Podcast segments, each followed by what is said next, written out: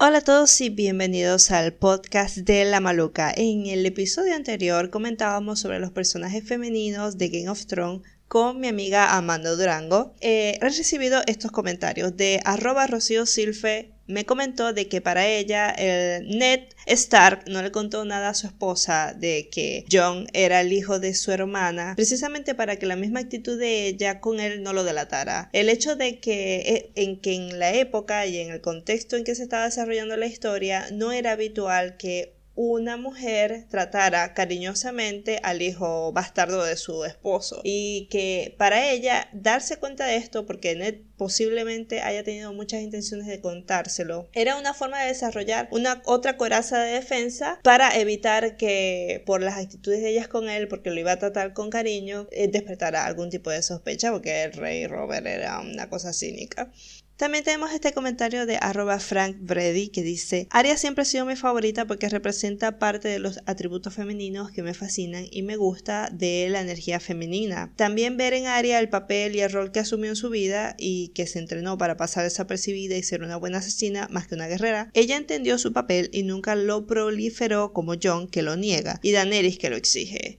Esos fueron los comentarios que recibí. Hice una encuesta en las historias de mi cuenta arroba la maluca piso KF. Si querían otros episodios con temas como este, muchos votaron que sí, así que lo vamos a planear bien porque tengo varios amigos que se enojaron conmigo porque no los invité a grabar el podcast sobre Game of Thrones. Y yo creo que vamos a hablar sobre el final de Game of Thrones con todos los amigos relajados y vamos a ver qué sale de ahí. O sea, vamos a ver qué sale de ahí. Ya, vamos a superar un poco de Game of Thrones porque Todavía nos quedan muchos episodios para seguir hablando de esto.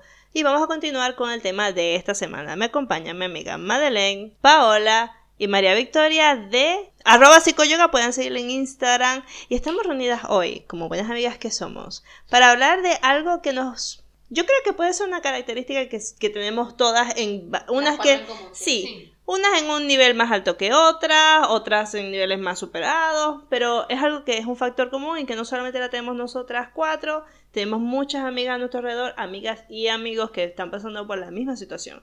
Señoras y señores, hoy vamos a hablar de nada más y nada menos que los padres tóxicos en situación de migración. O familia tóxica, claro, porque no solamente están los padres, hay personas que no, no, no solamente los padres tienen una tía, yo conozco el caso de una tía, más que un padre y una madre. Tías, hermanos. Tías, hermanos. Estamos hablando de una situación difícil porque obviamente Venezuela, ya con Venezuela es sinónimo de crisis. Crisis al, al cuadrado. Emigraste y ahora tienes este peso de tu familia encima, que ya de por sí es normal que lo tengan. Ya de por sí es normal porque son enlaces, son personas muy cercanas a ti y por situación Venezuela tú quieres ayudar, quieres no, pero ¿a qué nos referimos nosotras con la querida psicóloga que nos acompaña? Dinos. ¿Cuándo, sea, ¿Cuándo se, se puede decir o cuáles son las características, características principales de estas personas? Mira, más que todo existen varios factores, no con uno vas a determinar cuándo es tu papá, cuando tu papá es o no es tóxico. Más que todo es lo que, lo que es la parte de los límites. ¿Hasta cuándo eh, paso el límite de mi hijo y hasta cuándo mi hijo pasa mis límites? Muchas veces los padres tóxicos son padres que ya de por sí tienen problemas que van proyectados a los hijos. Entonces, esta cuestión de la proyección es que, bueno, si yo no pude ser cantante, entonces tú, que eres mi hijo, lo tienes que ser. Cosas tan pequeñas como esa empiezan a crecer una relación tóxica. Este, vienen también de padres que vienen de un sistema muy autoritario de crianza, algo que es muy normal en Venezuela, que bueno, que si yo, a mí me, no sé, a ver un ejemplo, si en mi infancia a mí me llevé chancleta, llevé palo, bueno, y eso a mí me funcionó y me hizo un hombre de bien, bueno, a ti también te va a servir. Ese palo, esa chancleta, esos golpes o todo lo que pudo haber sucedido en tu infancia, de cierta, cierta forma te va a repercutir cuando vayas a ser adulto. En, en caso de que sean padres que tuvieron esta infancia así de la chancleta y decidieron no hacer no ser chancleta. Chancleta. Sí, o sea, sí. Alguien cuando, cuando te golpea te, te regañan con un golpe. ¿Puede, ¿Eso determina si van a seguir siendo tóxicos o no? Muchas veces los papás dicen yo no voy a ser como eran conmigo, pero de cierta forma eso, si algo de la infancia que tuvieron o algo de su crianza se ve reflejada también cuando vayan a tener hijos. Es como una repetición. Entonces, aunque uno dice yo no quiero ser como mi papá, Siempre van a haber aspectos, o tu mamá, siempre van a haber aspectos que vas a repetir. Es algo que viene ya como, como desde el inconsciente. Es algo que no es que tú lo haces de manera consciente, que sabes como que sí, voy a, voy a hacer esto. No, son actitudes, son cosas, son respuestas que salen porque salen porque es algo que hemos estado creciendo con ellos. Y muchas veces, si sirvió para mi papá y sirvió para mí, ¿por qué no va a servir para mi hijo? Y ahí empieza esta cadena de, bueno, lo que puede ser tóxico o no tóxico. Entonces, ¿qué pasa? Eh, desde mi punto de vista, viene la parte tóxica por esto de los límites. Cada persona tiene derecho a ser. Y el problema viene es cuando no te dejan ser, cuando no te permiten, cuando no... Eh, puedes desenvolverte en ciertos aspectos. Los, padres tóxicos empiezan cuando eh, viene este, esta parte autoritaria de decir, bueno, es lo que yo diga, no lo que tú dices. Ah. Es como yo lo digo, no como tú lo dices. Sí, pero es que al principio es... Empieza así. Pero yo tengo esta preguntita acá. Porque somos adolescentes. Todas volvamos a esa edad donde éramos adolescentes. Obviamente cuando uno es adolescente es tonto. Y hace tonterías. Y esa regla de en esta casa es... O sea, yo lo sentí eh, y lo puedo sentir, digamos que si en un futuro yo, yo, llego a ser madre, me pongo con esas reglas, es porque yo sé que mi hijo es un imbécil y va a cometer muchas estupideces en su vida y le estoy poniendo los límites que yo sé para como, como para mantenerlo allí. Entonces, quiero decir como que esto es una, una actitud normal, pero ¿Cuándo deja de ser esto normal? Sí. Este, bueno, primero que todo esto es algo ya metiéndonos bien profundo en lo que es la parte de psicología. Eh, la transición entre la niñez y la adolescencia, lo que son los desde los 11 hasta los 16, 17 años más o menos, es una total reestructuración. A los 9 años es santa palabra lo que dice tu papá. A los 10 años, bueno, por ahí vamos. A los 11, mmm, hay algo que ya no, no me cuadra. Ya lo que empieza a los 12, que viene con todo el descubrimiento sexual, viene con todo la apertura de la creación de los grupos con tus pares, lo que te gusta, lo que no te gusta, se destruye prácticamente todo lo que a ti te enseñaron para tú ver qué, para ver qué es lo mejor para ti. Obviamente están los límites sanos, que es, tengo 12 años, no me voy a ir a una fiesta de 17 años. Claro tengo 12 años, no voy a andar saliendo con un chico de, de 18, de 17, poniendo un extremo, ¿no? Pero que son casos que ahora se están viendo en el día a día. Por mucho hay tantos embarazos adolescentes. Entonces, a los 14 años, que es como la edad la cúspide de lo que es la parte de la adolescencia, porque ya es la adolescencia temprana, entrando para la, para la media y la tardía, que es toda una fase, es cuando empezamos a ver la rebeldía, entre comillas, que no es una rebeldía como tal, es un proceso que es totalmente normal, porque no eres tus papás. Se supone que tú no puedes ser tus papás. Tú tienes tu, tu, personalidad y ellos tienen la de ellos. Y ahí cuando empieza este juego de padres e hijos, que bueno, parece en verdad Game of Thrones, a ver quién se queda con el trono. a ver quién se queda con el trono con la personalidad. Porque es así. Está bien, yo tengo 14 años, yo quiero salir, bueno, pero A una fiesta, está bien, puedes ir a una fiesta, pero no te, no te voy a meter a una fiesta de, de niños de 18 años. Me explico. Pero también empieza esto. Cuando empieza la reestructuración de qué es lo que yo quiero ser, se produce algo muy particular en los papás. Eh, tarde o temprano, los papás tienen que darse cuenta que los hijos van a abandonar el nido. Es algo que es normal, es algo que es totalmente natural. El existir como este desapego que se tiene con los papás. Porque si bien siempre vamos a tener una conexión especial, porque son mis papás, mi, lo que sea, bueno, papás los papás que se hicieron responsables de sus hijos, primero que todo. Claro. Este, siempre va a existir esa conexión. El problema es cuando no se produce este, este desapego, esta separación del lazo, ¿ok? Ya metiéndonos un poco en psicoanálisis, por así decirlo, eh, llegándolo como a algo más puntual. Cuando, no, no, cuando los padres no se dan cuenta que sus hijos son una cosa y ellos son otra. Ahí es cuando empiezan las relaciones tóxicas. Cuando creemos que lo, como es mi hijo, es una extensión mía. No. Mi hijo, tu hijo no es tu extensión. Si bien tus células lo formaron, si bien tú fuiste parte de su crianza, él no va a ser una extensión tuya. Porque él no es un mini tú. Es su propia persona. Es su propia persona. Ahí es cuando empiezan las relaciones tóxicas. Cuando el padre empieza de manera muy...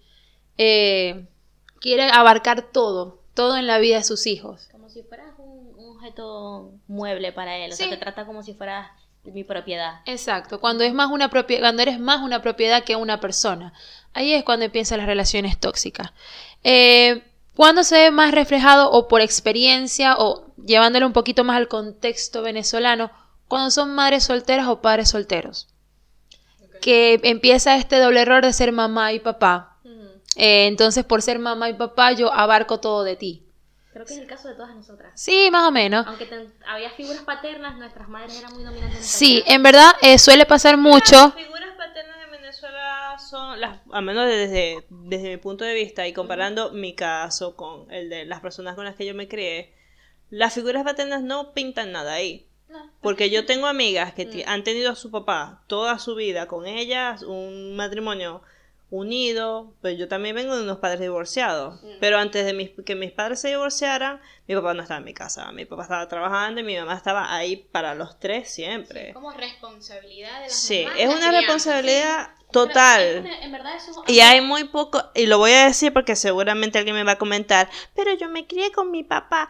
O sea, hay muy pocos casos donde el papá está allí. Yo tengo una, una- un familiar que yo sé que él estaba muy presente en la crianza de sus hijas, pero amiga, son muy escasos, amiga. Sí, Y también si tú- No estamos diciendo que no está la figura paterna, solo que no estaba en el proceso de decisión, de crianza como tal. O sea, esto es un peso que se le dejó al rol materno.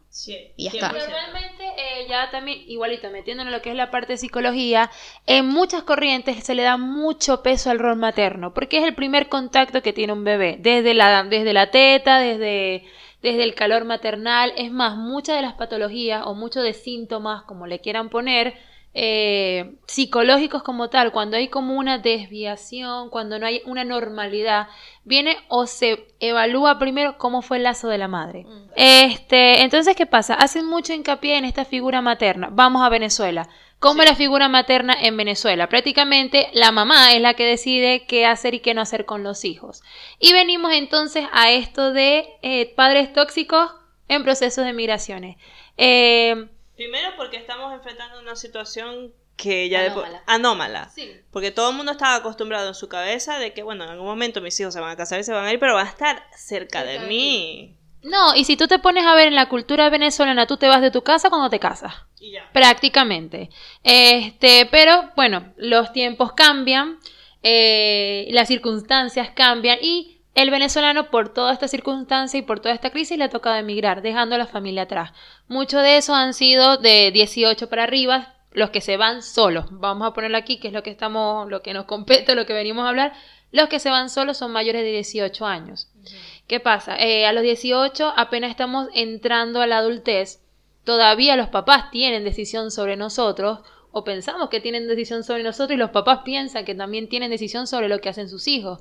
Entonces, aquí empieza eh, cómo voy a, cómo voy a reconstruir el lazo que tenía con mis padres. Eh, muchas personas dicen, después de que yo emigré, mi relación con mis papás mejoró muchísimo. Ahí está la primera señal de que, ok, había algo que no estaba bien en la relación. Claro. Hablamos de estos padres que son absorbentes, de estos padres que están, ok, está bien que estés en los temas de tus hijos, es algo que es totalmente normal, es algo que es totalmente comprensible de que quieras saber qué está haciendo tu hijo, pero no hasta el punto de, de controlar qué es lo que hace. Ahí es cuando vienen O sea, como los no, problemas. esa sería una de las primeras características que podemos resaltar. Sí, de, que, de que quiere controlar, ¿qué podemos decir? ¿Qué podemos decir? ¿Qué podemos hacer? Pero me da mucha risa tu cara de sueño, Paola. Hay que tomarte una foto, ¿te parece al, al burrito de Winnie Pooh? Pero igualita. Hay que activarla, hay que activarla. Ajá. Ya, ya ahorita, no- ya- ya ahorita Vamos. a hacer unos ejemplos. y es cuando nos Sí, a- ahorita- vamos a- a ahorita- energía. Vamos a, pero eso que dijiste de que es una persona que controla, que controla, ¿qué tipo de cosas va a controlar? Las amistades, las parejas. Mucho, todo. Mm, Bueno, cada pues depende también que dónde se le ha afectado su papá, el papá, el mamá, porque depende de cómo también está constituido la constitución psíquica, psíquica de los papás o del papá que más predomina, mamá, papá, sea quien O sea, figura figura, paterna. figura paterna y materna, este, muchas veces por la pata do- por donde ellos cojean es lo que se va a ver reflejado en nuestras vidas. Son papás que quieren controlar las amistades, no tanto, bueno, sí, controlarlas y seleccionarlas. Al igual son con las parejas, al igual es con la carrera, al igual es con todo. Son papás que quieren acaparar y prácticamente controlar la vida de los hijos. Son papás que no dan como como brecha para que ellos puedan desenvolverse. Pasa mucho también, poniendo un ejemplo ya cuando uno es un poco más adolescente, que es cuando se ve bien fuerte esto de, de los papás tóxicos cuando quieres estudiar una carrera. Bueno, como yo fui abogada, usted va a también ser abogada. Y el hijo, por llevarle la contraria, termina pintando o terminaba tocando música en Plaza de la República. Es llevando como todo al extremo. Entonces son cosas que, este, que es como, ok, yo no quiero ser eso. Es- no es como papás que no te permiten. Ahí es cuando empieza toda la parte tóxica de esta relación. Yo creo que esos ejemplos son bastante, a veces son más visibles que otros. Yo siento que a veces esas micro cosas que nosotros nos damos cuenta que se van haciendo como un cúmulo es lo que, lo que más afecta. Yo siento que eh, lo que tú estabas diciendo de que uno va creciendo y todo lo demás, uno llega a un punto donde si tal vez tratas de identificar cuál fue el momento en que me di cuenta de que mi padre no es absoluto. O sea, cuál fue el momento que me di cuenta que yo tenía la razón porque yo llegué a un pensamiento racional más lógico o más correcto del que mi padre pudo llegar, pero por cuestiones de autoridad, mis padres me dijeron es así, porque yo soy tu padre. Y no se tomaron un momento para evaluar mi, mi criterio. Entonces ahí es cuando hay un choque, o sea, porque a mí, me ha pasado varias veces, o sea, de repente pasaba con cosas chiquitas y yo las dejaba pasar, pero llegó, llegó como una situación muy grande que yo dije, o sea, solo por el hecho de, de- de demostrar autoridad, está dejando de lado lo que debería ser justo y correcto. Entonces ahí cuando uno va teniendo esos pequeños, esos pequeños breaks, esos pequeños, esas, esas cosas que se rompen, que, que, está, que tú de repente no se lo dices a tus padres, pero lo piensas y tú empiezas a decir, bueno, mi padre no es absoluto, capaz yo tengo, o sea, estoy en mejor capacidad de tomar decisiones, o soy más maduro en estos aspectos, o sé llevar mejor estas cosas. A mí me pasa con el tema de la economía. De repente mi mamá fue una persona que vino de una economía donde vivía con su familia, después pasó de su familia a mi padre, y no es que es mala con la economía, sino que yo soy mejor que ella.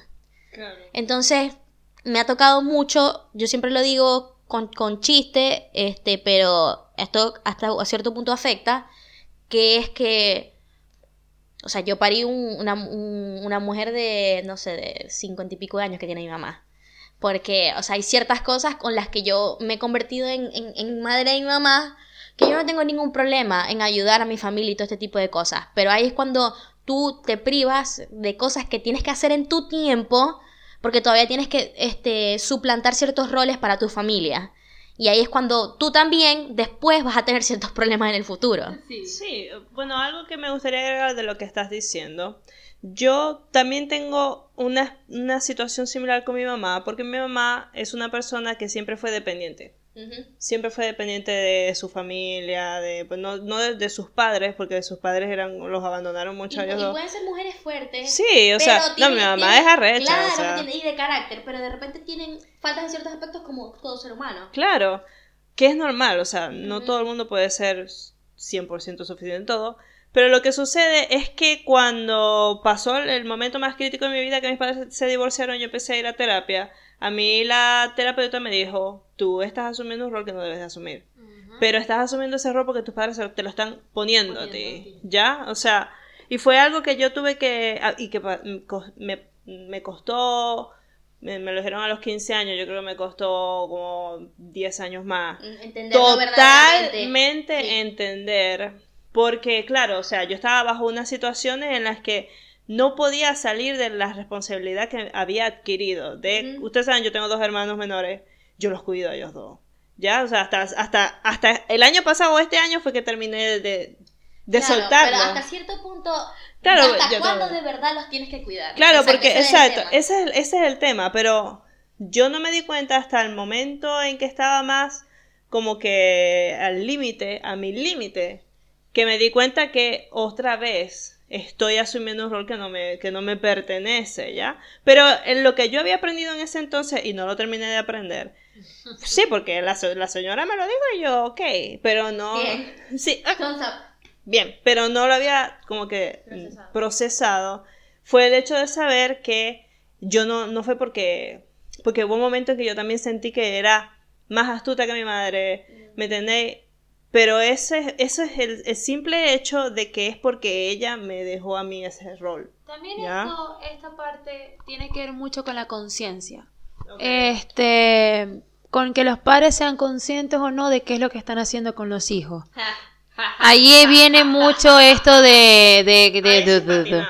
Ahí patinamos. Yo creo que hay papás que me ha pasado, es mi caso, mi mamá tomó más conciencia de mis procesos cuando yo me vine a vivir sola aquí a Buenos Aires. Claro. Si bien cuando uno está bajo la- las alas de madres, que son, bueno, la madre venezolana es una madre que es fuerte, es una madre que es dominante, es una madre que es hecha pa'lante, este, y que abarca todo, porque te abarca todo porque así le tocó. Porque muchas veces no es porque quieres, es porque te toca. Porque te toca. Porque te tocó abarcar todo, te tocó criar, te tocó trabajar, te tocó resolver sola, aunque tengas familia, pero igualito estás sola. Pero eso te crea un defecto. Que de Eso mismo. Que no puedes pedir ayuda. Exacto. Entonces, esto más que todo tiene que ver con conciencia. Siguiendo con lo que estaba hablando Katni, yo creo que a mí me emigrar me llevó a darme cuenta de todas las cargas que yo, o sea, que dentro, exacto, que dentro de mi familia yo no lo veía como cargas, pero estando fuera, haciendo conciencia precisamente, como de todas mis responsabilidades, como que, a ver, no sé, cuidar a mi sobrinita, ir a buscar a mi familia, llevar a mi mamá, o sea, yo era del, Dejarme Yo- en tu casa. eh, desde, o sea, yo recuerdo que yo salía a, no sé, con mis amigas, a divertirme, y si yo llegaba en la madrugada y mi mamá tenía que ir al supermercado, o sea, no importaba que yo no hubiera dormido nada, yo tenía que pararme y llevarle y acompañarle y devolverme. Entonces, que son, si se quieren, ejemplos superfluos, pero es como que ponerte a ti en un segundo plano porque había que hacer algo, o sea, de la casa, o sea, y entonces, ¿qué, qué pasó? Que al venirme, los primeros meses, yo estaba como que ni, ni estaba allá, porque físicamente no estaba allá, pero tampoco como que me terminaba de adaptar acá, porque eh, de paso que toda la crisis de Venezuela como que también te absorbe, pero es como eh, esta tensión de, bueno, si yo no estoy, ahora, ¿quién va a cumplir ¿Quién este va? rol? Está todo este rol vacío, está todo este peso, o sea, ahora, ¿qué va a pasar? ¿Quién va a llevar a mi mamá al supermercado? ¿Quién va a cuidar a mi sobrinita? Y es comprender como que, bueno, yo tenía que ir desarrollando mi propio proceso, que era estar adaptada, o sea, adaptarme acá, buscar trabajo, no sé qué, que eso, eso implicaba que yo mis energías las centraras en esto. Claro. Y que eventualmente ya la- las demás patas de la mesa iban a, a establecer un equilibrio. Y ese es el punto. El mundo no se cayó porque vos te fuiste y dejaste de hacer las cosas. Había, había momentos donde uno puede dejar de hacer las cosas porque la gente es autosuficiente, los que están alrededor tuyo lo pueden hacer, pero no sienten tantas culpas, tantas responsabilidades. Uno prefiere hacerlo porque después, después te van a decir, te van a manipular, que eso es otro, otro aspecto que vamos a tocar más adelante porque La eh, la manipulación, manipulación hay que es un tema... ¡pum! Pero, o sea, ¿cómo saben qué palabras te tienen que decir, qué cosas te tienen que decir para que uno diga, bueno, sí, lo voy a hacer? Y te dejas de, cu- de cuidar a ti mismo. O sea, aquí nos estamos diciendo, porque de repente el cualquiera el que nos escucha dice, ah, pero ya va, uno tiene que ayudar a la familia. Sí, pero hasta cierto punto, ¿cuándo es lógico ayudar a la familia? Estos no son límites exactos y absolutos, pero hay momentos que a veces las familias se, se aprovechan tuyo, a veces no te preguntan, ah, pero vos podéis, vos queréis, que no sé qué más, asumen que es tu responsabilidad solo por el hecho que eres tu familia, y eso no está bien. Porque todos tenemos nuestros propios derechos, nuestros propios tiempos, nuestras propias posibilidades. Y las cosas tienen que ser todos en acuerdo. O sea, la gente creo que a veces de la cultura que nosotros venimos o la cultura que vienen nuestros padres, se acostumbraron que esto se tiene que hacer porque es la familia y se tiene que hacer y esto que aquello. Y después, en esta nueva cultura, cuando hablamos de salud mental, cuando hablamos de cosas tóxicas, nos damos cuenta que de repente hay tantas cosas que yo hago que no tengo que hacer solo porque es mi familia, porque solo por comp- compartir un vínculo sanguíneo con alguien, no le da el derecho de tener todas mis toda mi buena gracia. La gracia tuya, todo el mundo se la tiene que ganar. Claro. Entonces no es hacer cosas por la gente porque son tu familia y ya está. Eso está mal. A mí me parece. Sí, yo creo que de lo que estamos hablando acá, para la gente no lo malinterprete, no es que vos vas a ir a hacer con tu vida que te da la gana y a tu familia te vas a olvidar porque eso es crimen, amigo. O sea, es, es, es tu familia y es importante ayudarlos, pero lo, lo más sano es que tú te des cuenta que es sano, que es sano para ti, cómo ayudar es sano para ti y que es beneficia al otro, porque es demasiado desagradable, señores, estar en otro país y aún así, tener a una tararita, una vocecita que te está escribiendo todos los días, que te está eh, llamando, que te está exigiendo y que emocionalmente te está agotando, porque emocionalmente tú de pronto te ves ah, hostigada por una persona que todavía a tus treinta y pico de años, pues lo digo por el caso de una persona que conozco personalmente, que no voy a decir quién es porque obviamente me pidió anonimato, porque cuando les dije que iba a hablar de este tema, pero esta persona que yo tengo muy muy cercana me dice que ella estaba en otro país y a sus 35 años todavía la mamá le decía si se podía o no se podía separar o no del esposo. Cosa que era un asunto de ella personal, ella era lo que ella estaba viendo, lo que estaba procesando, y, y tenía la mamá allí como que vas a hacer esto, y vas a recibir a esta gente, y vas a hacer esto, y vas a hacer esto. Y llegó un punto en que ella se sentía tan atrapada, sin ser consciente de por qué, porque ella no era consciente de qué era lo que la estaba llevando a, a hacer esas cosas, que ella empezó a caer en el alcoholismo.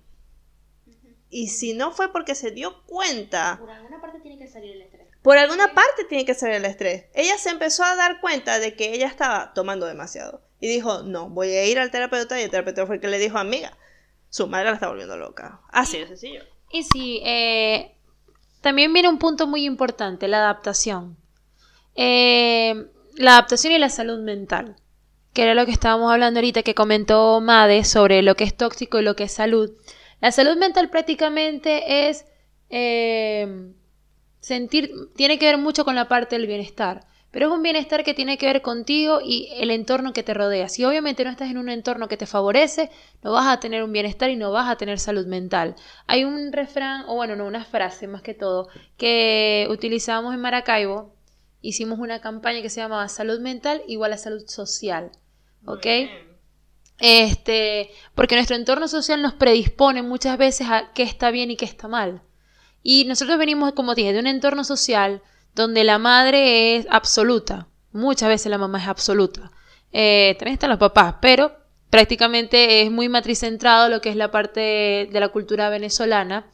Eh, entonces, si no estás en un entorno social que te favorece, un entorno que te ayuda a crecer, no vamos a poder tener esta salud mental que, necesitamos y más que todo al, cuando vamos a emigrar. ¿Qué pasa? Lo siguiente, si bien debería ser el deber ser, no, a veces no ocurre, eh, que los hijos tienen que hacer la vida separada de sus padres. Los hijos se casan, los hijos tienen proyectos, los hijos se van de su casa. Obviamente ahorita eso en Venezuela no, es posible porque, bueno, la economía no lo permite. Pero muchas veces los papás iban de la casa a los 25, 26 o cuando se casaban, pero se casaban jóvenes. Y eh, ahorita está sucediendo esto del nido vacío, que es cuando los hijos emigran, los hijos se van con los papás. Son papás que no están preparados para que los hijos se vayan, porque, bueno, cuando les tocó en su historia familiar, capaz ellos se fueron de casa de sus padres cuando cuando se casaron por X y circunstancias que no son las mismas de ahora. Y si estamos viendo la situación como está, venimos a otro punto muy importante que es cuando tú emigras, pero tus papás se quieren venir también. Entonces es otro punto bien tenso porque eh, cuando uno... sobrevivir Exactamente, apenas puedes sobrevivir tú con tu vida, que está bien. Eh, o sea, aquí creo que todas estamos entre los 20 y los... 30. Estamos entre los 20 y los 30, que es la edad prácticamente de salir de la adolescencia a entrar en una adultez. Eh, más que todo esto ocurre entre los 20 y los 25 años, ya cuando estamos como más a los 30, se supondría que debíamos haber consolidado eso, pero no pasa ahorita. Este, somos adultos jóvenes que estamos viendo cómo resolver nuestra vida. Que cuando emigramos esto más se intensifica, porque bueno, somos jóvenes, podemos hacer ciertos trabajos, le queremos echar ganas, le deberíamos echar ganas eh, a las cosas como vengan estamos como buscando nuestra estabilidad, estamos buscando las, las oportunidades que en Venezuela no podíamos conseguir. Sí, o sea, estamos intentando abarcar muchas cosas que carecíamos. Exacto, que nuestros padres no carecieron en sus momentos, pero que nosotros por la circunstancia carecemos. Y venimos aquí a un país nuevo a hacer vida, hacer lo que se supondría que teníamos que hacer en Venezuela. Ya, debimos de pasar. Exactamente. Y bueno, ocurre lo siguiente. Ahorita la situación en Venezuela está más crítica por el, sistema de luz, sistema de agua, sistema de todo. Causa un desespero en la población que está en Venezuela. ¿Cuál es la, la única salida? Vámonos ¿Y para dónde se van? Para la casa del huevón que está viviendo solo. Prácticamente lo que estamos aquí intentando ver cómo coño sobrevivimos. Los padres son iguales, porque hay padres que están, la tienen muy clara y saben que tienen que venir a trabajar y están dispuestos. Y yo creo que en la mayoría... Así como hay padres que saben a eso voy. que se tienen que quedar. Exacto. entonces, que, que no tienen la manera de trabajar porque están demasiado adultos, entonces dicen, bueno, yo sé que no puedo estar allá, o sea, es, es mucho el costo, porque a la mayoría de nosotros, muchos vivimos en habitaciones, en residencias, entonces obviamente es imposible tenernos una persona. Pero a veces un, también hay un factor que a veces uno le pinta al padre también, no todos los problemas que puede estar viviendo acá, porque no lo quiere estresar. Y los padres también allá te pintan no todos los problemas que tienen allá porque no te quieren estresar. Entonces hay demasiados factores, hay tantos temas de comunicación, pero de repente nosotros aquí no estamos hablando porque estamos, estamos hablando de casos extremos de toxicidad. Aquí no estamos hablando del familiar que se quiere venir y que es un estrés y tal, pero sabe que tiene que llegar a trabajar y, está dispuesto a, ayudarnos y bueno, a volver a empezar, porque tenemos muchos casos de eso. Nosotros tenemos una amiga que se vino los padres y uno está haciendo Uber y la otra mamá, este, cuando vino en la Navidad hizo ayaca. Entonces, ella paga completo el alquiler pero no le tiene que dar nada a ellos, porque es imposible, ¿me entendéis? O sea, ellos también ayudan con la comida y, con, y ella paga los servicios, etcétera. No estamos hablando de esos padres, estamos hablando de los padres que, que creen o que están bajo la conciencia de que yo te di todo en la vida, ahora tú me tienes que dar. Bueno, pero son situaciones diferentes. Tengo un caso ahorita eh, de una amiga que no está aquí en, bueno, en Argentina, está en otro país, que bueno, eh, cuando ella llegó la cosa no le fue tan bien como ella aspiraba. Apenas ahorita, hace como dos, tres meses que consiguió estabilidad. Y la relación con su madre siempre ha sido tóxica. Es una madre que es muy absorbente, es una madre muy impositiva, muy, eh, muy fuerte. Más que todo, tiene consecuencias por la relación de su papá. Es un papá que ha sido infiel. Entonces, bueno, es una madre que, que no tiene como esta estabilidad emocional tan, tan de piso, tan estable. Eh, y bueno, con la situación de Venezuela esto se, se agravó, se intensificó. Ve que mm, tiene un sobrino, bueno, ya tiene un primo que se vaya a llevar a la mamá para otro país y bueno, viene la madre con esto que bueno, si tu primo lo hizo, tú me tienes que recibir a mí. Yo mm. necesito que tú me recibas porque yo no puedo seguir aquí. Eh, a mi, tu tía ya tiene un tío que está en el país donde está. Entonces, bueno, llegamos a casa de tu tío y bueno, la chica apenas tiene un trabajo estable, eh, tiene, vive en una habitación. Y bueno, esto que le acaba de decir la mamá le causó un, cuadro de ansiedad. Eso te rompe. Claro. Prácticamente lo que ella quería era desligarse de su mamá, porque su mamá era muy absorbente, lo hizo yéndose para otro país, mejoró muchísimo la relación. Pero ¿qué pasa? Ahora viene esta circunstancia de que la mamá está de manera muy impositiva diciéndole, tú me tienes que recibir porque la cosa es así. Y si lo hizo este, porque tú no lo puedes hacer conmigo. Entonces, también viene esta parte de que, bueno, eh, si a lo que le sirve a uno le puede servir al otro. No, cada uno tiene una historia de inmigración totalmente distinta. Así es. Entonces, bueno. desafíos, trabajos, o sea, no todos tenemos los mismos trabajos, no todos tenemos la misma seguridad económica, no todos nos queda el mismo dinero al, final de mes, es demasiado difícil. Yo en este punto lo que podría decir es que son cosas que no se procesan de un día para otro. O sea, tú tienes que vivir todo esto como un proceso. O sea, hay días donde realmente la relación con los padres podrá ser más llevadera y hay otros donde realmente es esa toxicidad la que no permitan que tú compartas todas las, las cosas como decía Madre, no solo los problemas, sino la parte buena, porque también te vas a limitar, porque la relación está tan tóxica que para qué compartirlo. Ya con la situación de que ellos se quieran venir, por ejemplo, a mí lo que me pasa es que mi mamá, eh, ya ahí comienza eso de la manipulación, ¿me entiendes? Es como, ajá, eh, porque sabes que tu tía fulanita eh, ya se va para España y ya sus hijos tienen, no sé, seis meses y ya ella se va y entonces ya tú tienes un año allá sea, como que, ¿qué has logrado tú en un año que ellos en seis meses ya lo lograron y tú no? Pero claro, ya ahí yo, ven, ya yo vengo aparte trabajando como esto, esto de indiferentemente las cosas que yo hago, mi mamá nunca va a estar satisfecha. O sea, yo me pude haber dado de blanco y, bueno, ajá. Cuando yo comencé, yo comencé a trabajar acá, en, yo comencé, yo llegué en mayo eh, trabajé un mes. La tuya es una historia de completo éxito. Eh, yo trabajé como a, lo- a los dos meses entré en la empresa donde estoy, ¿no? Yo le digo, bueno, tengo tres meses de prueba. A los tres meses me dijo, ok, ajá, ya quedaste. Y ahora, o sea, ¿me entiendes? Como, ya pasaste los tres meses de prueba, ¿me entiendes? O sea, ajá, ¿y ahora qué vas a hacer? O sea, siempre es como un poco más alto. Claro, que eso es como estar en una mm, presión constante. Entonces allí es cuando tú tienes como que quitarte esta capa de presión y decir como, no, ya va. O sea, ya yo, ya yo a mí misma me hago mucha presión, no me vengáis vos a, a, a- a volver loca. Y otra cosa que también quiero mm, compartir es cuando en el proceso migratorio también comienzan a repercutir en ti las historias de migración de los demás. Porque, por ejemplo, yo tengo este, primos acá que tampoco es que éramos los más cercanos, pero sigue siendo familia, y bueno, como sabes, como estás compartiendo con tu familia, ellos también están allá, deberían como unirse, estar apoyados. ¿Y qué pasó? Que en los primeros meses están eh, cuatro primos, o todos varones. Y yo sentí lo, lo mismo que sentía en Venezuela, que yo tenía que, o sea, como estar pendiente de ellos y visitarlos y saber si estaban bien y escribirles. Y de repente me di cuenta que si yo no les escribía, que si yo no estaba pendiente, no pasaba, no era recíproco. O porque yo me estaba atribuyendo esa responsabilidad de su bienestar. Claro. Y luego me entero que ellos a mí me llamaban Elsa de Frozen porque estaba libre soy. Entonces yo dije, Después no- que te matáis tanto por saber dónde están, por hacer planes con ellos, no sé qué más. yo, yo era Elsa. Y yo dije que ahí fue como que un- una... Antes y un después yo dije, ¿saben qué? Todos somos adultos, todos tenemos, o sea, como que si tú necesitas algo en lo que te puedo apoyar, escríbeme, pero, este, como que cada, cada quien con sus cositas, ¿me entiendes? Y allí creo que hay un punto de madurez, es comprender como que, bueno, si hay algo que ellos necesitan de mí, yo voy a estar, pero como que esta, este equilibrio no, o sea, como que no, no depende de mí. Pero en verdad, muchas veces esto de la historia de migración, cuando se da como tiene que darse, es muy reconfortante porque te das cuenta, te haces más, mejores enlaces con tu familia y con tu, con tus madres o tu padre. Eh, si bien mi papá está pintado en la pared, mi papá ha sido más, eh, ha estado más presente es- yo estando aquí que cuando yo estaba en Venezuela, que estaba bajo los brazos de mi mamá. Él aquí me ve sola y pregunta, como que cómo te va, vas bien, está chévere, ta, ta, ta, por lo menos una vez al mes.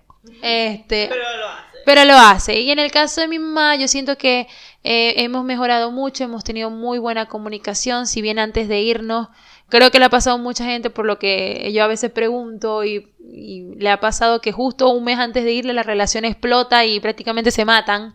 No, a mí no me pasó eso. Este, hay mamás que por lo menos que somos mi mamá y yo y mi hermano, pero bueno, más mi mamá y yo, eh, las dos juntas. Yo creo que había más hijitis que mamiti. Eh, la relación de ella y yo fue muy explosiva antes de, de- de yo venirme. Tuvimos nuestros también problemas mientras yo estaba aquí, porque bueno, yo estaba haciendo, yo estoy haciendo aquí lo que no puedo hacer en Venezuela. Yo salgo, hago, eh, tengo más libertad para hacer cosas. Entonces, también cuesta que los papás entiendan de que, papi, ya tú y yo hemos tomado caminos separados. Y bueno, la emigración fue la que hizo como este remarque de que, bueno, ahora ya tiene una vida allá y yo tengo una vida aquí. Y no se ha muerto. Y no se ha muerto. Estamos vivas, estamos bien. Estamos vivas, podemos hacer transferencia en el banco solas. Claro. Eh, me pasaba mucho con la parte así y ahora las hace ella sola.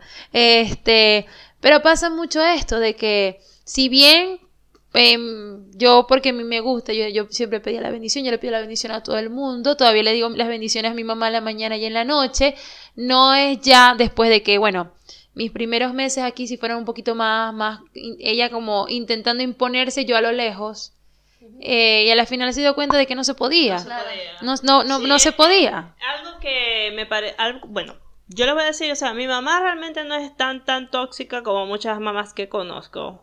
Soy bastante afortunada de eso.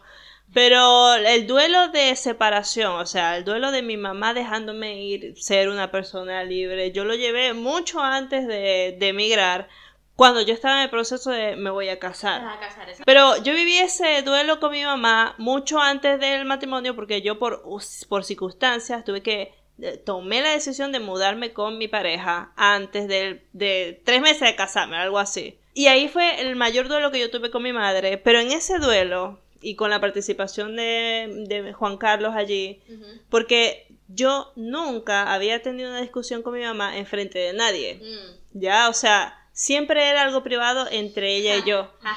Cuando Juan Carlos, que la mamá de él es la reina de las madres tóxicas, nadie, nadie, nadie le va a quitar el puesto a esa pobre señora. Cuando Juan Carlos sabe, él sabe cuando te están manipulando, él sabe cuando te están humillando para conseguir un fin. Exacto. Que era algo que hacía mucho mi mamá. Y que señores, son señales que ustedes tienen que empezar a detectar. Por eso, por eso cuando haces distancia es que te empieza a ir mejor, porque ya no tienes ese, esa, esa cuestión diaria. O sea, si tú vives con la persona y de repente tú te pones algo, claro, tú te pones algo y si es ese tipo de madre que tiene una percepción sobre cómo te vas a vestir, te pone una cara, te dice un comentario. Y ya eso como que uno te va bajando la, la moral. De repente esto es entre mujeres, no sé exactamente, a los hombres capaz no le afecta de la misma manera, habría que buscar. Pero yo, yo, tengo, yo tengo amigos que han, que tienen, que han tenido padres tóxicos también, con el tema de, de la plata y tal. Este, pero o sea, de repente que tu mamá te diga, no me has llamado, no sé de ti, me voy a morir y no vas a saber de mí. Cosas así, esas cosas, uno, o sea, son, son en chiste tal vez, pero esas cosas suceden. De repente no a todo el mundo que nos está escuchando le sucedan o no les ha sucedido de la misma manera. Pero si uno tiene muchas presiones, que a veces, o sea, por lo menos yo por mucho tiempo, bueno, Candy sabe porque vivió un tiempo conmigo y no sé si lo llegó a ver, pero yo tenía ataques de pánico, ¿me entendéis? O sea, porque era, era que la emigración, mi mamá, la situación que estaba viviendo a nivel de, de, de relación. Mi mamá necesita, y era, mi mamá necesita Madeleine era un terremoto. Exacto. Eh, yo siento que los papás también se tienen que ir adaptando a que el hijo ya se fue de la casa. eh, más que todo por esto de, bueno, a mí me pasó que no es bueno, cuando llegué era, no me has llamado, ¿qué tal? Luego de que hice el, el, el, viaje a Venezuela y volví fue muchísimo más relajado, porque ya sabe que sigo viva. Precisamente el tema de la comunicación a mí es creo que de las cosas que más me frustra al tener una mamá tóxica. ¿Por qué? Como periodista, como una persona que ha estudiado los procesos de comunicación, como una persona que no solo ha estudiado los procesos de comunicación, sino también los de docencia. El no saber comunicarte con tus padres te frustra. Una persona es tóxica, eso Es, te va a servir no te sirve, es comprender. Es, es que ahí precisamente está mi punto. O sea, la tú- lógica, la- no, olvídate la lógica. no, o sea, yo le escribo todos los días, en mi caso, ¿no? Le escribo todos los días a mi mamá. Mamá, buenos días, ¿cómo estás? Eh, bueno, camino al trabajo, de repente si estoy en el trabajo no tengo un tiempo, ah, bueno, estoy en esto, en la noche, bueno, buenas noches, ta, ta, ta. Y mi mamá me ha llegado a decir, tengo días sin hablar contigo. Y es como, pe- pe- pero si esta mañana te escribí.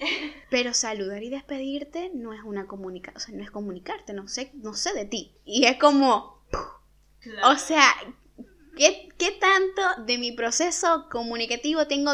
Y, y hasta que llega un punto, yo, sea, no, yo no sé cómo hablar contigo, que es súper frustrante, porque ¿cómo puedes manejar la comunicación con tantas personas? Y, o sea, con la persona que te tendría que salir natural, no puedo. O sea, yo a veces no sé cómo explicarle las cosas, cómo decirle las cosas, pero también comienza cómo te voy a hablar o cómo voy a profundizar más allá de un saludo. Si le escribo, bueno, con todas las situaciones de Venezuela, mi mamá me dice, ¿sabes lo que viene? De, de cuando no hay electricidad, un infarto, un ACV. Entonces, claro, ya tú comienzas tu día como, como, como, como para, ¿qué? ¿Qué? Bueno, y Paola, buenos días, llegas a la oficina como, bueno, sí, Claro. Entonces, manejar la culpa, es manejar la frustración, Manejar es, o sea, como que, si, a mí me, sí, si a mí me preguntan sí. cómo, o sea, herramientas comunicativas para padre tóxico, o sea, yo no lo puedo dar, me lo tienen que dar a mí. O sea, eh, eh, por favor, alguien que me escuche y me dé consejo.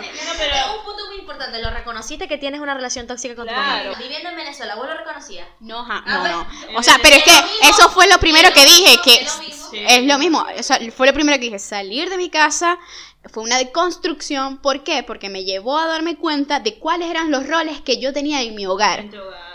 Bueno, pero yo lo que le quería comentar fue que en ese proceso de las discusiones que yo tenía con mi mamá, que por primera vez tenía un testigo, que era mi esposo, él fue el que me dijo, tu mamá hace daño, te hiere, te insulta, para quebrantarte y tú cedas a lo que ella quiere. Cuando él me empezó a poner eso en cara, fue cuando a mí me sacaron de, de ¿me entendéis? De mi, de mi burbuja con mi mamá, porque de verdad yo estaba viviendo un- en una burbuja con mi mamá que yo no sabía que estaba. Ya, entonces como que en los brazos de ella que yo no sabía que tenía, porque yo de, de por sí me sentía totalmente independiente a ella, totalmente sentía que te- le ponía sus límites, pero no los ponía en estos, porque todo el mundo en, en su vida tiene diferentes aspectos. En este aspecto yo no sabía que no tenía control y que ella ejercía todo ese control sobre mí. Y lo que cuando Juan Carlos me empezó a poner esto en cara, lo primero que hice fue exteriorizarlo. Yo siento que algo que es muy importante para el éxito en la vida es la adaptación. Hay cosas que son inevitables, cosas que tenemos que vivir sí o sí y son miedos que son constantes, que es el miedo al dolor, el miedo a la muerte y el miedo al cambio. El cambio siempre va a suceder. El cambio siempre nos va a dar miedo. Pero la persona que logra es la, persona que se sabe adaptar. Y los padres que han sabido adaptarse a los procesos migratorios de los hijos y que no son padres que son exigentes, sino que entienden y comprenden qué es lo que está sucediendo, qué es lo que está pasando en tu vida, son los que con los que mejor te pueden tener una relación. Porque, bueno, por lo menos yo también soy como Paula, bendición y bendición de día, bendición de noche. Eh, y hasta ahí estamos bien. Pero eso viene a pasar ahorita. Como te dije, esto, eh, o sea, desde que yo me devolví, que es como, ok, ya sé que mi hija está viva, ya sé que respira, que, que puede arreglársela sola, bueno, con ciertas cositas que hay que mejorar. Eh, bueno, yo cuando me fui aproveché muchísimo y salí, bebí, torné, viré. Me dijo, Dios mío, si vos soy así en Buenos Aires, Dios mío santo. Sí, más o menos. Y yo, mami, yo no soy así allá. No soy así porque allá no, no tengo quien me cuide, quien, quien me lleve y que me traiga como tú. Lo lamento. Este, sí, hubo como una regresión a cuando yo tenía como 18 años, cuando fui ahorita. yo siento que los, eh, todo es también, como dice Paul, la cuestión de comunicación. Si bien con los padres que son tóxicos uno nunca valora como un punto medio, sí, eh, sí se puede ir mediando, porque por lo menos la barrera que tú no podías poner allá en tu hogar, porque vivías con ellos, lo estás poniendo aquí. Y hay cosas que ellos tienen que entender, que el hecho de que, bueno, hay, una frase que me dijo mi hermano una vez que me dejó como, wow, cuando yo estaba recién llegada eh, aquí, me dijo, es como, ya va, pero es que tú no te fuiste, tú prácticamente estás, vives aquí y te fuiste. O sea, en verdad estás todavía en esta casa, porque para todo te está llamando. Ah, tu hermano menor estando en Venezuela te Exactamente. Dijo, tú no te fuiste. Tú, sí, mismo, pero si tú, no te has ido, es prácticamente como si tú estuvieras aquí. Claro, y fue cuando dijiste... Ay, Padre Santo. Este, y es algo que, que uno ve, porque cuando tú empiezas a poner tus límites estando aquí, es cuando ya tú haces el, la separación como tal. Porque una cosa es decir, sí me fui, ahora voy a ser libre, ah, ajá, ¿y qué tanta verdad tiene eso en tus hechos? ¿Qué tanta libertad tú te puedes dar? Por lo menos me pasa que cuando salgo de noche mi mamá se pone, y ya llegaste, y tal, y tal, y tal. Pero eso creo que es normal después de vivir en Venezuela. Sí, es verdad. Y bueno, en mi caso yo estoy sola, y yo salgo, yo soy de las que salen solas, o sea, a mí yo puedo, bueno, agarrar y bueno, me fui. ¿Con quién? Mi alma, yo, ¿quién con yo? ¿Con yo? ¿Con quién más voy a ir? Yo con yo y bueno, con Dios y con, con yo, yo y Yolanda y bueno, con Dios y la Virgen por... Y mi mamá por lo menos es muy, muy, bueno, también por, su historia de vida, eh, por ciertas cosas, es muy nerviosa cuando yo salgo de noche y estoy sola. Y me dice, Dios mío, pero vas a llegar y agarrar y taxi. Y yo, bueno, ajá. Sí. Pero es en ese proceso de límites este, donde tú tienes que también llevarlo a la palabra. O sea, por ejemplo, a mí me ha tocado decirle a mi mamá, tú tienes comportamientos tóxicos. Es verdad. Eh, a mí, pues ella me dice, es que cuando eh, mi mamá me dice como, es que yo soy una mamá gallina, entonces yo como que yo no tengo la culpa de ser así. No, no, no. tú tienes, tú tienes, sí, tú tienes que debes tener responsabilidad de tus acciones y comprender que no son las sanas en una relación madre-hija. Madre-hija. A mí lo que me pasó con mi mamá, como les dije, o sea, ya yo estaba enfrentando este duelo con ella mucho antes de, irme del país, ni siquiera sabía que tenía planes de irme y todo. Eh, el hecho fue que cuando yo empecé como que a hablarlo, a exteriorizarlo, a comprenderlo, ya lo, hablaba con mis hermanos y con mi pareja para, eh, no para que ellos entendieran, sino para entenderlo yo. O sea, yo lo hablaba con ellos para entenderlo solita. Y llegó un momento en que mi, porque mi mamá lo que hacía era que ella me llamaba o aprovechaba que estábamos solas para empezar a darme su sermón. Sí, entonces mi mamá que empezó a darme su sermón. Y yo, o sea, había un problema que teníamos que discutir y en el momento en que las dos estábamos hablando, yo estaba, yo, cuando yo les respondía o yo le quería decir algo con respecto al tema, ella lo que, mi mamá lo que mucho hacía era que se burlaba de mí. Me mamaba gallo. Y yo le dije, mami, si me vas a seguir mamando gallo, si te vas a seguir burlando mío, yo no voy a seguir hablando con vos. Y ella me dijo algo así como que, ay, la, más arrecha, ¿me entendés? Porque mi mamá, eh, mi mamá era una cuestión de siempre demostrarme que ella era más fuerte que yo, que ella era mi autoridad, que ella era mi mamá. O sea, esa era toda la base de la discusión entre las dos. Siempre ponerme en mi lugar. El hecho fue que cuando mami empezó con esos trucos que ya aprendí que era lo que hacía ella, cuando los identifiqué en el momento, le, di, le puse un parado, le dije, mami, yo no puedo seguir hablando contigo si tú te burlas mío. No vamos a resolver nada si tú sigues con esa actitud. Mi mamá lo que hizo fue, o sea, como que volverme a poner, a, a, sacar sus cartas de te voy a humillar para que te calles la boca. Y yo dije, ah, vas a seguir, chámame. Me paré y me fui. Y la dejé hablando sola. Mira, nunca más. Mi mamá me volvió a llamar a, hacerme un sermón, jamás ni nunca. O sea, esa fue la última vez que mami me trató así. Y después, cuando me vine, cuando me fui de Venezuela, o sea, que para mí todo, todo el proceso mi mamá y yo ya estábamos bien, porque después de ese, de ese momento ella y yo sabíamos como que hablarnos. Cuando yo me, vine para acá, que yo estaba, por cierto, bastante deprimida y yo casi no le escribía a mi familia porque estaba cansada de que me preguntaran cuándo iba a ser millonaria. Sí, porque era como que, ¿y cuándo, y cuándo, y cuándo, maldición? Voy llegando. O sea, ya de por sí yo tenía mucho estrés y hablar con ellos me ponía peor. Mi mamá me, ignoró. El día de su cumpleaños le envié felicitaciones y no me escribió más nunca resulta que estaba molesta conmigo y me estaba ignorando. Y yo, esto es el colmo de los colmos. O sea, para mí fue como que basta. Y yo dije, yo no le voy a dar poder a mami con esto. Yo le escribí a mi mamá todos los días como si ella me hablara. Y ella no me contestaba. Yo, hola mami, mami, Dios mío, hoy caminé no sé cuántas cuadras, entregando currículum, ¿qué tal? Te escribo mañana. Y después, mami, ¿cómo está? Y bueno, hoy no salí porque hace mucho frío, te escribo mañana. Y mi mamá empezó como que volverme a escribir hizo como que nada nunca pasó, que ella nunca me ignoró y más nunca lo volvió a hacer, porque ella se dio cuenta que para mí ya no importaba. O sea, yo le, mami, yo estoy sola en Buenos Aires con Juan Carlos, no lo veo nunca y vos me vais a ignorar el colmo de los colmos, pero no se los reclamé, sino que la, ¿sabes qué, mami? Yo sé que vos te molesta, pero no me importa, ¿qué voy a hacer? Voy a hacer mi vida. Sí, voy a hacer mi vida. Y lo otro que me, que fue lo último que yo resolví con mi mamá fue el darme cuenta de lo mucho que mi mamá me alejó de mi papá. Fue el ah, darme cuenta de que emocionalmente mi mamá me alejó mucho de él y que yo nunca di espacio para estar con mi papá, porque mis papás se separaron y cuando estaba acá fue que me di cuenta de que Dios mío, yo puedo hacer lo que sea, mi papá nunca me, nunca me ignora, nunca me deja de escribir, no me hace todas las cosas que me hace mi mamá. O sea, mi papá, él me respeta mi vida, respeta mis decisiones, o sea, papi no pudo haber sido mejor, en ese sentido emocionalmente más apoyo que mi mamá. Entonces fue como yo darme cuenta de que el hecho de todas las cosas que yo negaba de mi papá era por la influencia de mi mamá. Y ahora tengo una mejor relación con los dos. Me siento súper identificada con lo que estabas diciendo, pues tu mamá, en, tu caso de mamá, pero mi mamá me dice, este, tú tienes que dejar de verme como tu enemiga. Yo, yo quiero que tú me veas como, tu amiga. Entonces es comprender como amiga, pero cómo te cuento mis cosas, si no, o sea, si cuando... Eso es mentira. Uno tiene su rol en la cosa. Los papás no pueden ser amigos. Los papás son papás. claro. Porque luego pasa esto de que no hay límites desde la paternidad. Y aquí viene lo siguiente. Criar desde el miedo o criar desde el respeto. Mm. Muchas relaciones tóxicas se vienen criando por el miedo al padre, mm. miedo a la madre. Pero también está el que es como es tu papá y te conoce también, sabe qué cartas puedes jugar contigo. Por ejemplo, este, yo vengo lidiando desde hace meses el tema de eh, como aceptación a mí misma, aceptación de mi cuerpo y cuando me hiciste la ilustración, que se la, la, comparto, mi mamá lo primero que comentó fue, te ves vieja y gorda. Es de como, oh, ok, pero... Te, ves increíble.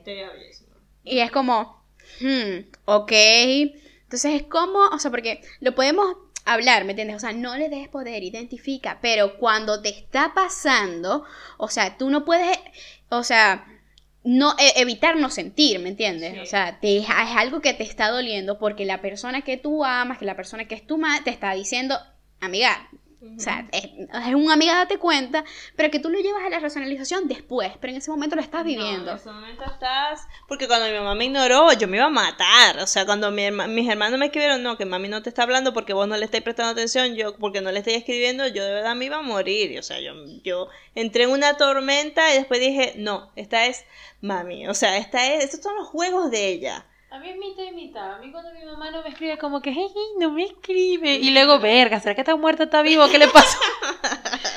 Pero es que está, o sea, claro, es, no importa la situación, no es la situación si, si te escribe o no.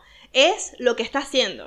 Porque mi mamá, hay momentos que no puede está escribir. Utilizando, Sí, o sea, es cuando es utiliza. esta carta, es- está utilizando no comunicarte contigo porque sabe que de alguna manera te afecta. Capaz ahorita mucha gente que emigró o que está en las mismas circunstancias que nosotros tiene, quiere traerse a su familia porque la está pasando muy feo. Pero no lo hagan desde, desde la exigencia, háganlo desde la posibilidad. La posibilidad de que tú te lo puedes traer a que ellos respiren un poquito. La posibilidad analizando la edad, porque hay mucha gente que dice, bueno, pero es que emigro, vendo todo y me voy contigo y vivimos juntos. Y yo ve, papi, si nos matamos teniendo cada uno un cuarto, imagínate viviendo en un monoambiente. Son conclusiones que uno tiene que evaluar y entonces son cosas que los papás no ven. Más los papás que no son tóxicos, los que papás que son tóxicos y no tienen conciencia sobre el proceso inmigratorio como tal. Yo y mi mamá emigramos hace, cuando, cuando yo tenía 10 años, fuimos, nos fuimos las dos a Estados Unidos y a mudarnos y te estoy hablando, cuando Venezuela todavía estaba estable, eh, cuando todo estaba bien, nosotros nos fuimos con todos los papeles listos, no, no era ni asilo político ni nada por el estilo, pero no aguantamos. Las dos no aguantamos viviendo en Estados Unidos porque no era algo que a nosotros nos gustaba. Nos regresamos, nos volvimos a Venezuela. Emigro yo y es como, ok, ya mi mamá sabe por lo que yo estoy viviendo, porque yo lo estoy viviendo sola, pero mi mamá lo vivió durante seis meses, ella luchando conmigo y con mi hermano, aún teniendo casa, teniendo el carro, teniendo todo. Entonces es también ponerte en los zapatos de tus hijos. Y muchas veces esto de ponerte en los zapatos del otro es lo que te permite ser más sensible. Es verdad. A mí me sirvió mucho eso con la, cuando yo tenía 15 años, que estaba bastante rebelde con mi mamá en específico. A mí la psicoterapeuta me hizo, me hizo una serie de ejercicios para yo entender a mi mamá y a mi papá. O sea, ella me dice, mira, tú no puedes exigirle a tus padres que sean súper perfectos contigo, son seres humanos. Y era como que verlos a ellos como seres humanos. Yo entiendo a mi mamá muchas de las cosas que ella reacciona. Entiendo por qué, porque conozco su pasado, con las cosas que no resolvió, las cosas que mayormente fue herida, y hago lo mismo con mi papá y, su- y los entiendo mucho. Pero eso mm, me llevó al defecto de protegerlos, ¿me entendéis? Como que de cuidarlos a ellos. Entonces es cuestión de que ustedes sepan cómo, de, y primero, lo más importante es identificar cuando el otro está haciendo algo que no te beneficia, ni a ti ni a él. Eh, ponerte los límites, que es lo más importante, y sobre todo establecer respeto entre ambos pares. Ese sería el consejo que yo les daría. ¿Y, y tú, Paola? Yo creo que mi consejo es que no es un, o sea, repito, las- hay- los procesos no son lineales y que también en el proceso de identificación es válido eh, buscar ayuda, es válido investigar, o sea, yo he ido a terapia, o sea, me animé a ir a terapia y ponerlo y, po- y poner eso como que yo siento culpa, o sea, es identificar esto y comprender que es natural, o sea, no es, algo malo, o sea, es algo que tú puedes comentar, está bueno tener estos espacios con, con tus amigas y comentar como, mire, a mí me pasa esto con mi papá, te ha pasado a ti, Ajá. y comprender que, que es algo que, que pasa. Y Yo que, que creo que es parte del proceso de, de salir de casa y de desligarte de tus padres. Para uno, o sea, culturalmente es mucho más fácil, o sea, hay culturas o partes sociales donde so- es más fácil desprenderse, es más común, bueno, a los 18 años ya te vas, vives solo, tu mundo se comprende. Pero, por ejemplo, creo que es lo común, no sé si so- únicamente las familias venezolanas, es como este nexo, este lazo que, bueno, y- y sí, muy, muy pegado, entonces como que es, es natural, es un proceso natural y como la naturalidad, este, no, no debes este, como que encerrarlo. Creo que es mi consejo, como que, bueno, si tienes que buscar las herramientas, es válido y, y comprender cuál es la que a ti te va a funcionar. Claro, lo importante es dar... todos tenemos que tener nuestro tiempo para crecer, para aprender y para seguir adelante. Señoras y señores, yo creo que este programa puede concluir, así que yo espero que ustedes, si se sintieron identificados con alguno de los ejemplos que todas dijimos, tienen todo el derecho de buscar ayuda y sobre todo edúquense al respecto, sanen las heridas porque son su familia y nos vemos entonces en el próximo episodio de La Maluca.